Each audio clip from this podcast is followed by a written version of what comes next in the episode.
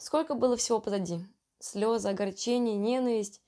Все сплеталось вместе, образуя плотный клубок радости, что все закончилось.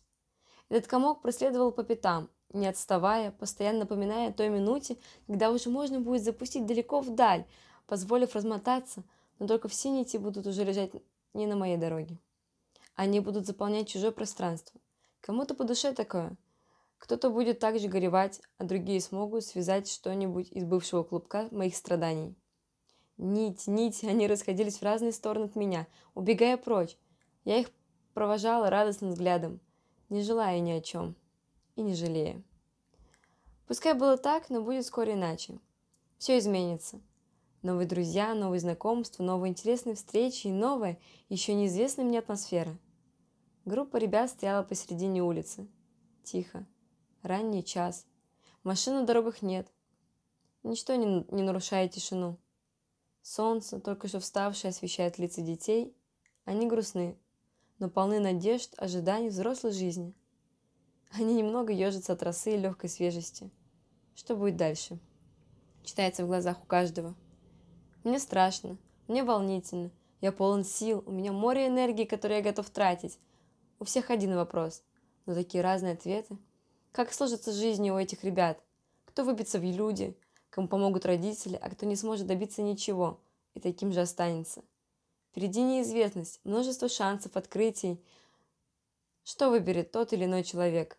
У кого можно спросить совета, ожидать помощи в таком нелегком вопросе, как выбор жизненного пути? «Мы же еще встретимся?» С непонятной интонацией спросила девушка. В этом вопросе была и грусть, и печаль, и жалость к себе и другим. Она не готова была расстаться с теми, кто был с ней 11 лет. 11 лет каждый день. Они встречались в школе, вместе ели, смеялись, списывали, в нефопад отвечали у доски. Сколько воспоминаний, связанных с этими людьми. Хорошие, плохие, жалкие, гордые, но они были частью меня. Как от этого избавиться? Я взглянула на девушку. Неужели она действительно так думает? Или же спросила просто, чтобы подбодрить себя? Не так легко вырвать что-то из сердца, особенно если тебе это дорого. Не знаю, мне легко. Я чувствую, что меня поднимает этот ветерок, я сама взлетаю в воздух от радости, что мне не придется каждый день общаться с ними.